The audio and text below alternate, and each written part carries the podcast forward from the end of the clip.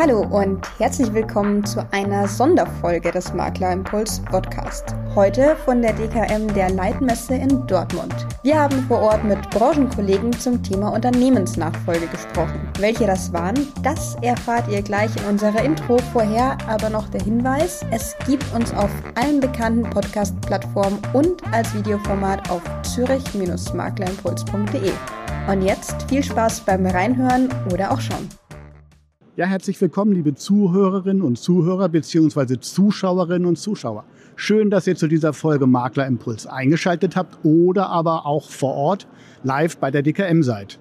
Neben mir steht meine Podcastpartnerin Stefanie Gasteiger. Auch von meiner Seite ein herzliches Hallo nach da draußen. Schön, dass wir uns jetzt tatsächlich auch zum ersten Mal live ja, sehen genau. hier vor Ort, lieber Bernd. Unser Thema heute lautet Unternehmensnachfolge. Und später in unserer Runde dazu noch bei euch am Zürich-Stand hier mehr oder weniger live von der DKM 2023 Ulrich Neumann, Vorstand der Karte AG. Und zudem werde ich auch noch als, ich nenne es mal rasende Reporterin, hier auf dem Messegelände unterwegs sein und O-Töne zum Thema einfangen. Da bin ich sehr gespannt drauf. Ja, Steffi, du machst dich jetzt auf als rasende Reporterin und wirfst dich quasi in die Menge. Aber erstmal kommt dir noch die Opening Bell, die wir natürlich auch nach Dortmund mitgebracht haben. Selbstverständlich, die Opening Bell hatte ich persönlich im Handgepäck. ich habe sie zum Glück immer gehört und wusste, dass sie noch da ist. Jetzt Stichwort hören, bin ich mal gespannt, was unsere Gäste uns heute so erzählen. Ja. Liebe Zuschauerinnen und Zuschauer, liebe Zuhörerinnen, liebe Zuhörer und vor allem lieber Uli, herzlich willkommen. Schön, dass du Zeit gefunden hast. Man kennt, der Podcast, Podcast startet mit der Opening Bell und die werde ich jetzt hier mal läuten. Wir haben schon besprochen, vielleicht glauben die Leute, es gibt eine Tombola, wir werden es sehen.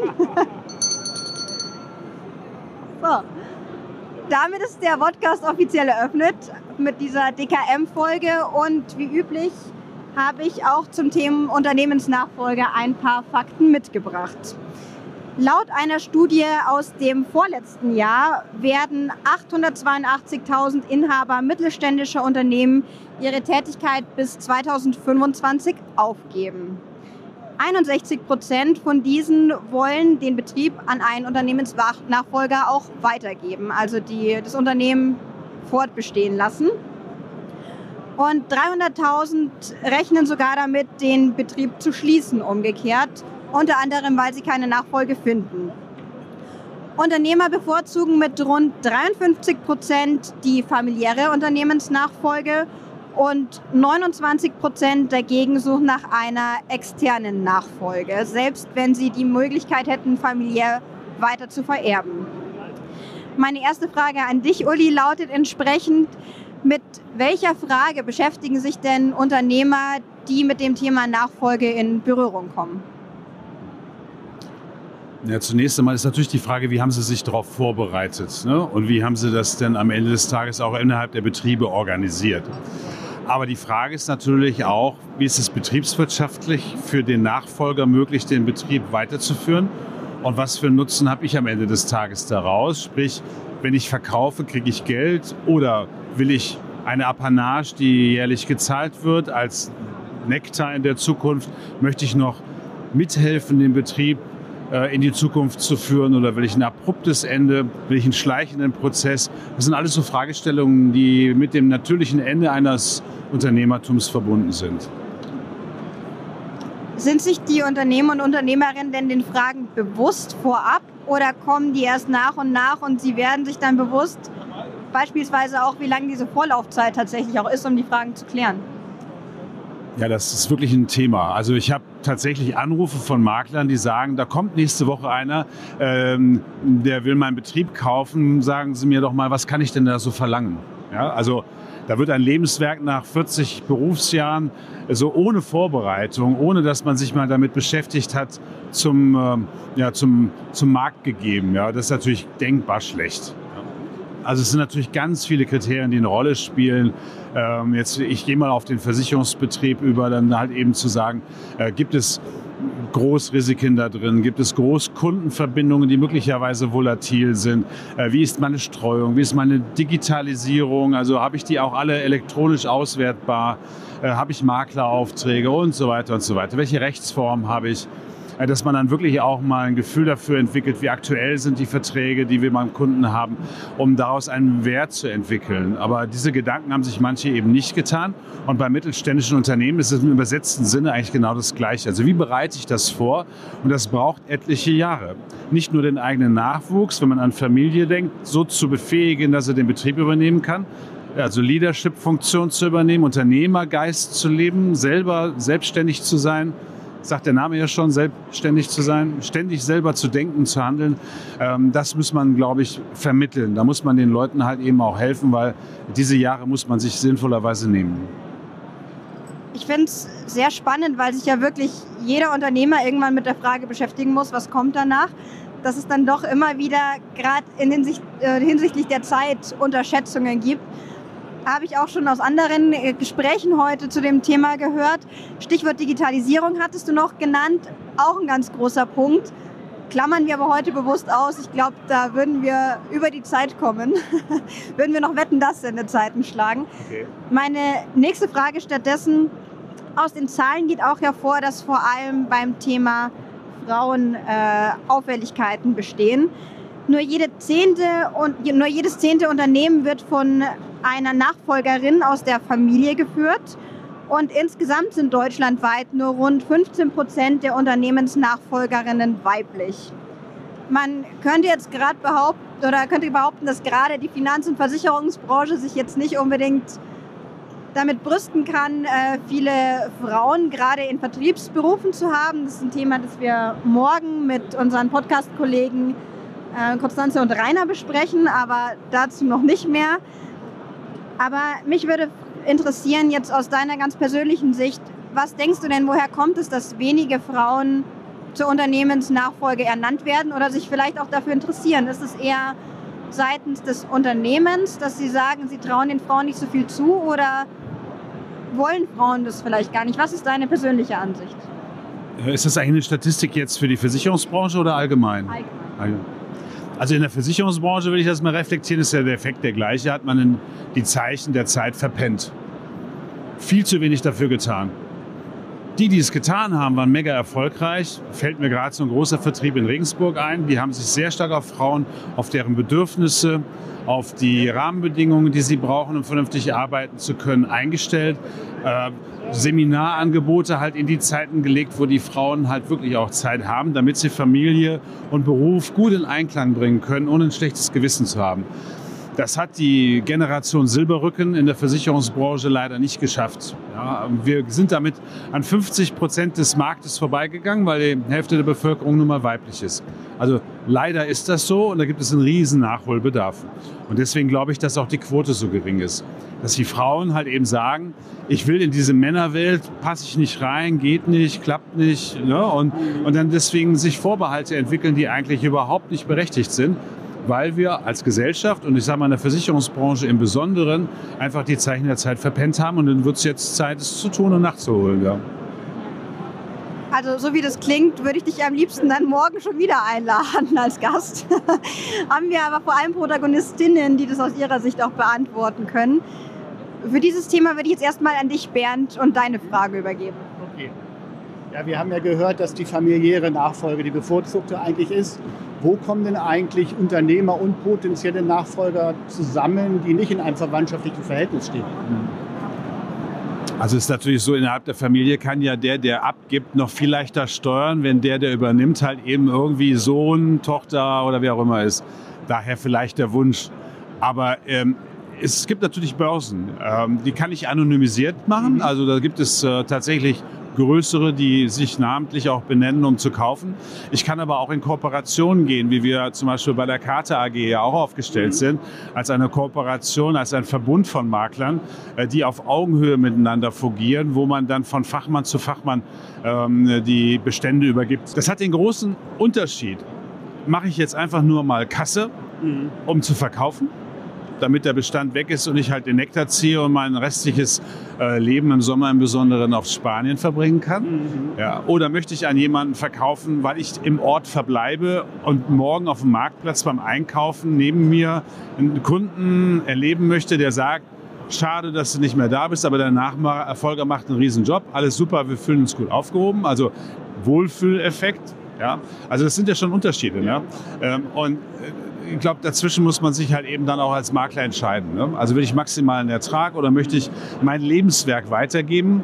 Idealerweise in der Familie. Aber wenn ich es dem Markt weitergebe, zu sagen, ich gebe es an jemanden weiter, wo ich ein, ein gutes Zutrauen habe, dass der in meinem Sinne mein Lebenswerk auch weiterführt. Und dafür gibt es Verbünde, dafür gibt es Organisationen, äh, wie wir sie halt eben haben. Wir haben Börsenplätze, wo sich Makler treffen können, um genau das miteinander zu machen. Wir haben auch welche, die ganz proaktiv sagen, hey, wenn du verkaufen willst, lass uns mal miteinander reden. Wir haben eine ähnliche Gebiet, ein ähnliches Gebiet, in dem wir tätig sind. Dann ist es auch für den Kunden äh, nachvollziehbar, wenn der Makler halt im Nachbarort wohnt. Ja, ja. ja gut, wusste ich gar nicht. Nee, interessant. Ähm, die Statistik zeigt ja auch, dass nur 18 Prozent der Unternehmer planen, ähm, ihr Unternehmen in die Hände eines internen Mitarbeiters zu geben. Kannst du ungefähr sagen, wo denn so die Schlüsselqualifikationen in der Versicherungswirtschaft aus unternehmerischer Sicht sind, um damit eben gerade diese Mitarbeiter auch entsprechend qualifiziert sind? Ja. Also das, äh, sagen wir mal, das, da spielt das Thema Fachlichkeit eine zunehmend ab, abnehmende Rolle. Natürlich ist er immer noch der wichtigste Ansprechpartner der Großkunden, kommt aber auch ein bisschen darauf an, wie groß der Betrieb ist, wie viele Mitarbeiter, wie viel Spezialisierung habe ich, äh, wie viele Abteilungen oder Menschen habe ich, die in den jeweiligen Gebieten unterwegs sind. Also es ist ja ein Unterschied, ob ich an einen Einzelmakler oder an eine Firma veräußere. Ne? Also wie zellteiliger kann ich arbeiten. Äh, das ist, das ist sicherlich ein, ein, ein Thema. Aber ich glaube, ähm, dass es innerhalb der Firmen gelingen muss, erstmal Mitarbeiter dahin zu entwickeln, also über einen längeren Prozess zu befähigen, als Unternehmer mit in meine Entscheidungen zu, reinzuziehen und um später mal das Geschäft zu übernehmen. Da wird ja kein Star geboren der plötzlich dann da runterkommt, sondern die muss sich entwickeln. Das bedeutet Führungskompetenz. Das bedeutet, ich muss in der Lage sein, auch betriebswirtschaftlich ein Unternehmen zu führen. Ich brauche Sozialkompetenz, um die Mitarbeiter zu halten und zu entwickeln. Ja, ich brauche halt eben auch in meinem Umfeld Menschen, äh, die durch entsprechende Expertise mich begleiten können, weil ich, ist ja keine One-Man-Show in der Regel, so ein Unternehmen zu führen, sondern es lebt ja von Menschen, die halt in ihrer Verantwortlichkeit dann auch wachsen. Und über den Weg versucht man halt eben dann auch Unternehmensnachfolge zu organisieren. Also nicht nur reine Versicherungsfachlichkeit, sondern betriebswirtschaftliche Kennzeichen, ähm, ähm, Kenntnisse, ähm, dann darüber hinaus halt eben auch Steuerung, Personalführungskompetenzen, also gehört schon deutlich mehr dazu. Die Zeit ist ja wahnsinnig schnelllebig heute. Inwieweit kann sich denn dann ein Unternehmer überhaupt leisten, diese Qualifikation wirklich zugrunde zu legen oder handeln dann doch viele nach dem Motto Take the money and leave? So nach dem Motto, nach uns die Sintflut oder so. Wie sieht das denn in der Realität aus? Kann man das einschätzen? Ja gut, aber das unterscheidet genau den Unternehmer ja, von einem, äh, ja wie soll ich sagen, ich sage immer Einhandsegler. Ne? Ja. Also wenn ich Unternehmer bin und Verantwortlichkeit für mich, meinen Betrieb und meine Mitarbeiter entwickle, würde ich niemals so denken, take the money and leave it. Mhm. Ja, und sagen, nach mir die Sintflut, sollen sie alle machen, was sie wollen. Und wenn dann der Neue kommt, mir doch egal. Also wenn ich unternehmerisch verantwortlich denke, würde ich niemals so agieren. Ja, deswegen sage ich mal, ähm, und das sind unsere Partner. Mhm. Ja, also mit denen reden wir. Und äh, das sind auch die, die bei uns seit vielen Jahren treue Seelen sind. Das andere ist so mehr Heuschreckenprinzip. Ja. Und äh, damit können wir wenig anfangen. Ja, spannend. Hm, wann ist denn, wenn ich auch mich so einen Spiegel betrachte mit den grauen Haaren, wann ist denn so der, Zeit, der richtige Zeitpunkt zu gehen eigentlich oder sich um eine Nachfolge zu kümmern? Kann man das ungefähr bemessen in Jahren oder so? Geht das? Ja, das hat was mit körperlicher und geistiger Fitness zu tun. Ne? Ich erlebe tatsächlich 70-Jährige, die sind so fit wie ein Turnschuh. Ich mir denke, wow, cool. Ne? Und ich lebe End-50er, die eigentlich schon seit sieben Jahren in Rente gehören, weil sie eigentlich wie ein Rentner denken. Ne? Also das, glaube ich, am Lebensalter festzumachen, ist schwierig. Aber wenn ich verantwortlich denke, auch mir selber und meiner Familie gegenüber, mir noch ein paar Jahre gönnen will, äh, bei der Lebenserwartung, die wir in Deutschland im Schnitt haben, ähm, da, dann macht es schon Sinn, das rechtzeitig einzustehen.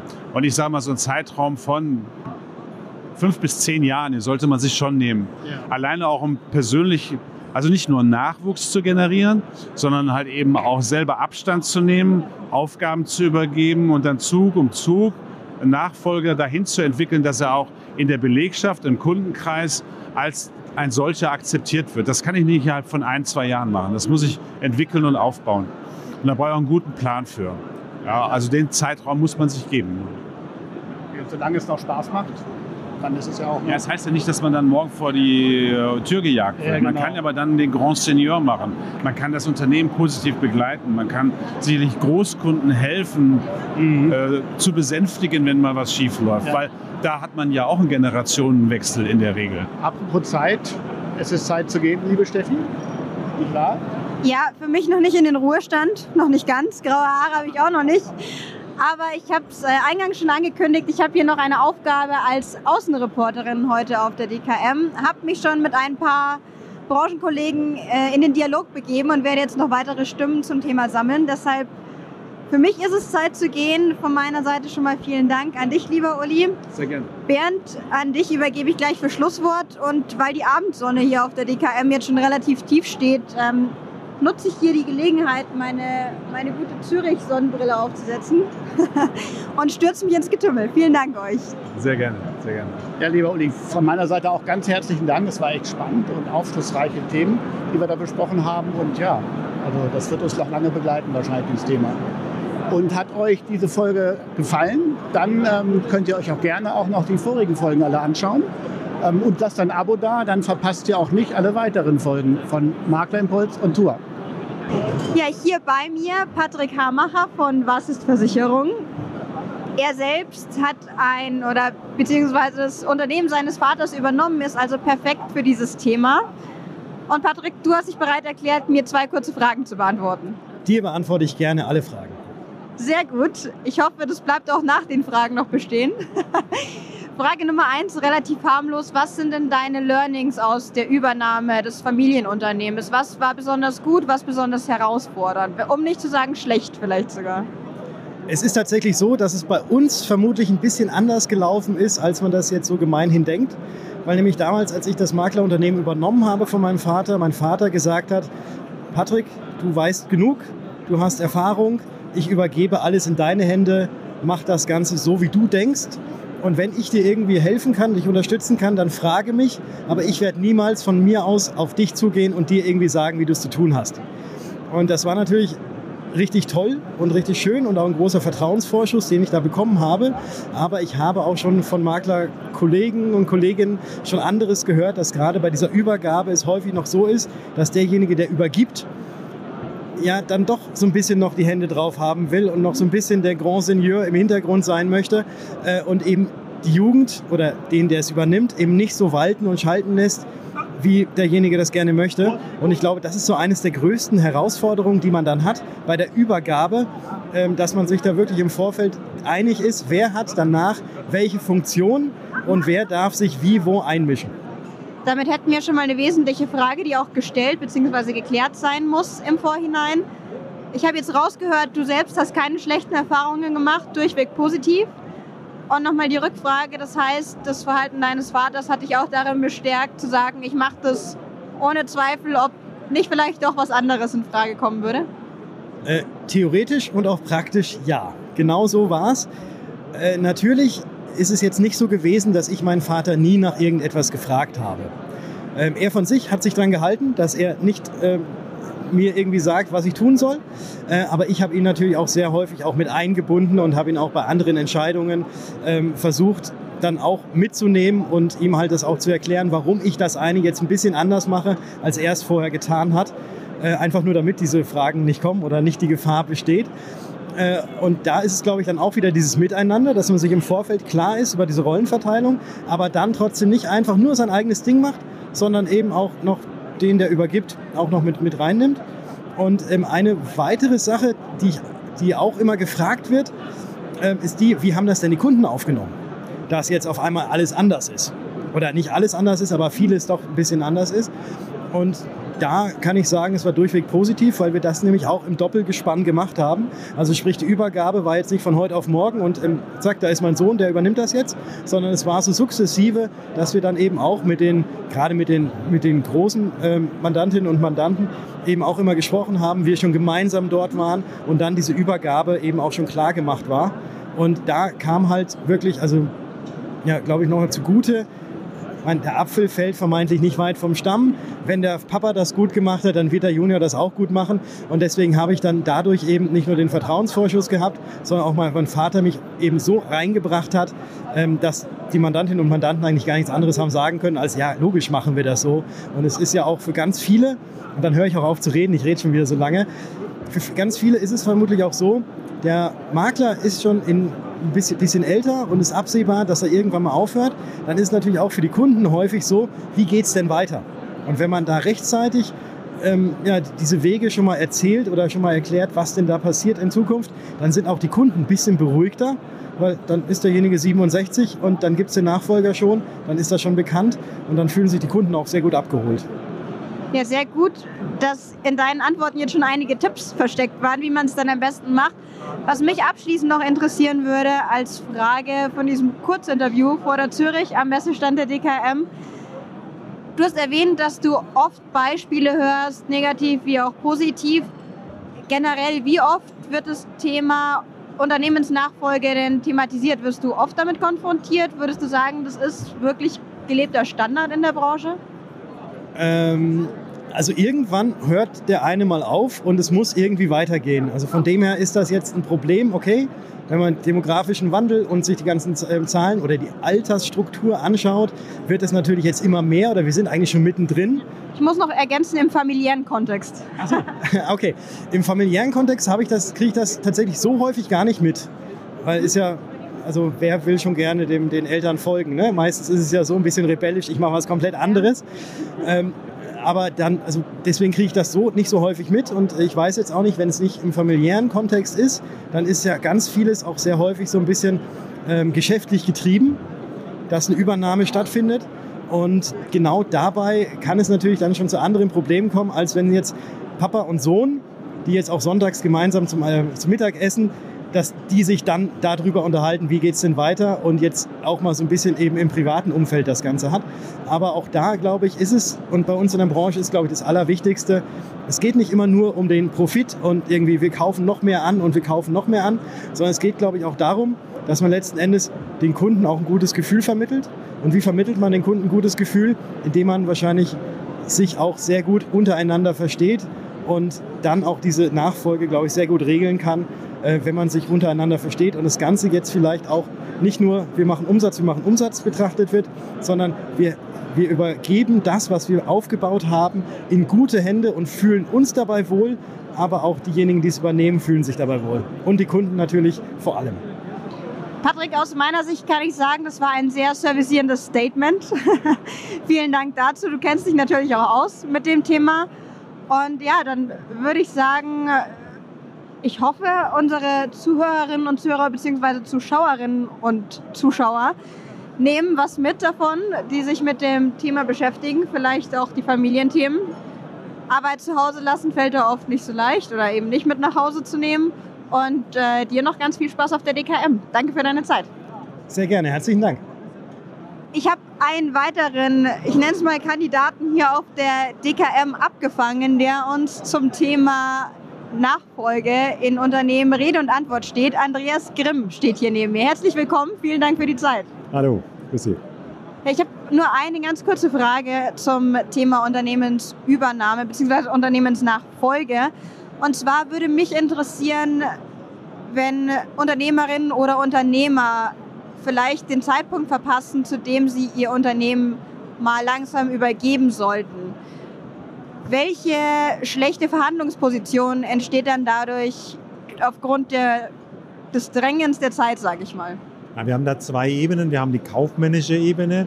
Wenn man ein Unternehmen verkaufen möchte, muss man es ja auch vorbereiten. Und Vorbereitung heißt, man braucht Zeit, um beispielsweise Strukturen anzupassen, um die Software, die Organisation anzupassen oder die Zielgruppen ähm, Spezifität des Unternehmens äh, nochmal zu bereinigen. Das heißt, die Ertragskraft des Unternehmens zu steigern. Und dafür wird man Zeit brauchen, nicht nur um es umzusetzen, sondern auch um es auch nachzuweisen über Gewinn- und Verlustrechnung. Das heißt, man braucht zwei, drei Jahre zusätzlich zur eigentlichen Maßnahme, bis man es auch in den Büchern sieht, dass man gut gearbeitet hat. Das ist die eine Ebene und das unterschätzen Makler massiv teilweise. Und die zweite ist dann die psychologische Ebene. Es ist einfach natürlich viel, viel schwieriger, eine souveräne Verhandlungsposition einzunehmen, wenn man selber merkt, man hat eigentlich schon die Kraft nicht mehr oder man hat eine äh, sehr unangenehme medizinische Diagnose und muss letztendlich jetzt verkaufen, dann kann man nicht strategisch äh, verhandeln, sondern man muss gucken, dass man irgendeine Lösung hinkriegt. Und das ist wie beim Immobilienverkauf. Wer aus der Not verkaufen muss, der hat halt erhebliche Einbußen in Kauf zu nehmen, egal wie gut äh, das Gebäude ist. Äh, das ist dann eine schlechte Position. Und das ist bei Maklerunternehmen nicht anders. Sehr spannend. Ich muss nämlich ganz ehrlich gestehen, ich hätte es jetzt selbst unterschätzt. Zwei, drei Jahre ist ja doch ein recht langer Vorlauf dafür. Vielleicht im Vergleich aus der Praxis, wann machen sich Unternehmer tatsächlich Gedanken darüber und Unternehmerinnen? Also bei uns aufschlagen die meisten so drei, vier Jahre vor der Übergabe haben wir eigentlich die meisten Gespräche. Wir haben natürlich auch immer die, die sagen, ich will jetzt verkaufen, die nächsten zwölf Monate. Das kriegt man auch hin. Man kriegt auch Notverkäufe hin. Da haben wir, haben wir sogar eine eigene Lösung, wie man Unternehmen absichern kann für Notlagen. Aber idealerweise, muss man ganz ehrlich sagen, sind eigentlich eher acht, neun Jahre ähm, geboten. Warum?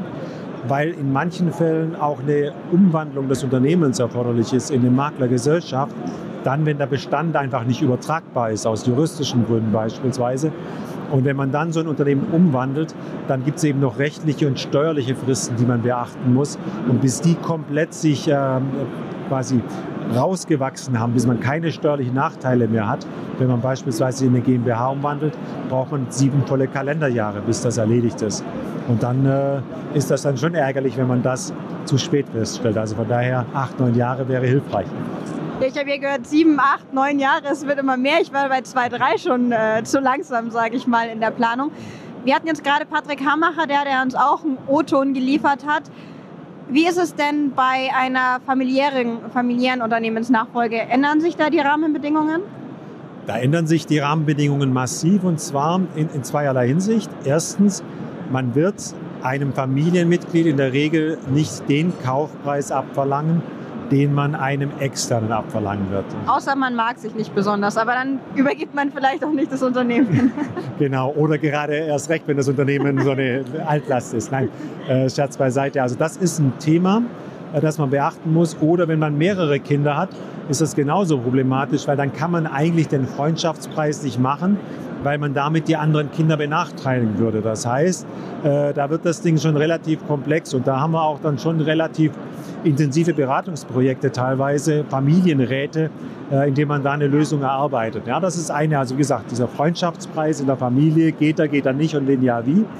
Und das Zweite ist, was viele auch nicht bedenken, interne Nachfolge heißt, es kommt kein externes Geld in die Familie. Das heißt, entweder verzichten die Seniormakler auf Alterseinkommen, weil sie den Kindern das günstiger geben, oder sie belasten die jüngere Generation mit einer Altersvorsorge, äh, die vielleicht sogar relativ teuer ist. Und äh, das heißt auch, wenn man, wenn man das, dieses externe Geld nicht hat in, in dieser Konstellation, das muss man sich bewusst sein, dann fehlt einfach für die eigene Altersvorsorge in der Regel die Finanzmittel. Ja. Ich muss zugeben, es haben sich in dem Lauf dieses kurzen Gesprächs schon sehr viele Fragen bei mir ergeben. Ich bin mir sicher, da draußen auch einige. Aufgrund der knappen Zeit stelle ich jetzt aber nur noch eine abschließende, damit wir hier auch einen Service-Tipp noch mitgeben können. Mich würde interessieren, was ist denn eine entscheidende Frage, mit der viele Leute zu euch kommen, wo du sagst, die könnte man eigentlich vorab schon mal zurechtlegen, vorbereiten oder vielleicht sogar jetzt schon beantworten? Die Standardfrage schlechthin ist immer, Herr Grimm, was bezahlt man denn gerade so für einen Maklerbestand? Und wir können dann zwei Dinge sagen. Erstens, was man bezahlt, ist nicht wichtig, sondern die Frage für Sie als Makler heißt, was ist Ihr Maklerbestand für den idealen Käufer wert? Ja, und die Frage kann man im Grunde schon ein paar Jahre vorher beantworten, weil man kennt das Geschäftsmodell, man weiß, was der Makler heute kann und man weiß auch, wohin er das Maklerunternehmen entwickeln könnte und kann dann diese Vorbereitung treffen, damit man dann am Ende der Karriere quasi dann auch ein übergabefähiges Unternehmen geschaffen hat, das dann auch für diese Zielgruppe tatsächlich möglichst attraktiv ist. Und dann hat man auch eine gute Verhandlungsposition, um das Unternehmen bestmöglich an diese Zielgruppe auch zu verkaufen. Vielen Dank. Dann haben wir hier auch noch mal einen Tipp mitgenommen. danke dir für deine Zeit. Gerne. Ich bin sehr gespannt, welche Stimmen wir hier noch einsammeln. Ich bin heiß auf das Thema nach wie vor. Und dir noch eine schöne Messe. Euch auch. Bis dann. Tschüss. Vielen Dank. Ja, ich habe noch eine Stimme auf der DKM gefunden, beziehungsweise sie mich, weil ich stehe hier die ganze Zeit am gleichen Ort. Ich komme gar nicht wirklich weg. Diesmal André Disselkamp von Insurancy. Und André, eine Frage an dich. Ganz kurz, theoretisch unkompliziert. Aber dann interessiert mich, hast du dir oder was denkst du, wie lange, wie viel Zeit musst du einplanen, um eine Unternehmensnachfolge zu planen? Gerade da du ja auch nicht alleine im Unternehmen bist, sondern jetzt Zweizeit. Ähm, uns gibt es ja jetzt erst zweieinhalb Jahre und um ehrlich zu sein, haben wir uns darüber noch nicht so viele Gedanken gemacht. Aber tendenziell, wenn ich kurz darüber nachdenke, würde ich sagen, man sollte schon fünf Jahre im Voraus planen, was man macht. Gerade wenn man jetzt berücksichtigt, dass man ein Unternehmen gründet mit Holdingstruktur und das Ganze drumherum. Das kann man nicht einfach so verkaufen. Ähm, da gibt es Fristen zu berücksichtigen. Ähm, deshalb würde ich sagen, fünf bis sieben Jahre sollte man auf jeden Fall im Voraus planen. Interessant gar nicht mal so weit weg. Die Auflösung gibt es dann später noch im Podcast, wie lange es tatsächlich dauert. Vielen Dank für deine Zeit. Ach, es gibt schon eine Antwort dafür, okay. Es gibt eine Antwort. Maximilian Arnsching, du bist heute bei uns. Wir kennen uns schon aus äh, diversen Veranstaltungen, Begegnungen. Worüber wir aber noch nicht gesprochen haben, ist das Stichwort Unternehmensnachfolge. Jetzt kommst du aus dem Strukturvertrieb, bist erst seit gut einem Monat selbstständiger Makler. Mhm. Die Frage an dich, mit Businessplan, allem drum und dran, hat er denn auch schon den Gedanken an eine Unternehmensnachfolge irgendwann beinhaltet? Tatsächlich bisher nur sehr, sehr grob. Also was ich bisher gemacht habe, ist mich mal zu informieren, wie das eigentlich als Makler läuft, wie das Ganze funktioniert, worauf man achten muss, und wie eigentlich die rechtlichen Rahmenbedingungen sind dabei. Da habe ich ein bisschen gegoogelt und habe mir mal ein bisschen Infomaterial geholt, aber viel mehr eigentlich noch nicht. Also das ist ein Thema, das bei mir jetzt zugegeben, weil ich ja gerade erst gewechselt bin, auch noch nicht ganz oben auf der Agenda ist, sondern eher so Platz 20 ungefähr. Ähm, aber da werde ich mich die nächsten, im nächsten Jahr wahrscheinlich mit befassen, sobald das ganze Thema mit dem neu einrichten ist, mit dem Prozesse etablieren und so weiter. Also wenn das alles stattgefunden hat, dann kümmere ich mich darum. Ja, noch ein heißer Tipp von mir, Makler Impuls hören, da erfährst du vielleicht auch noch was zum Thema. Aber erstmal vielen Dank für deine Zeit. Sehr gerne, jederzeit wieder.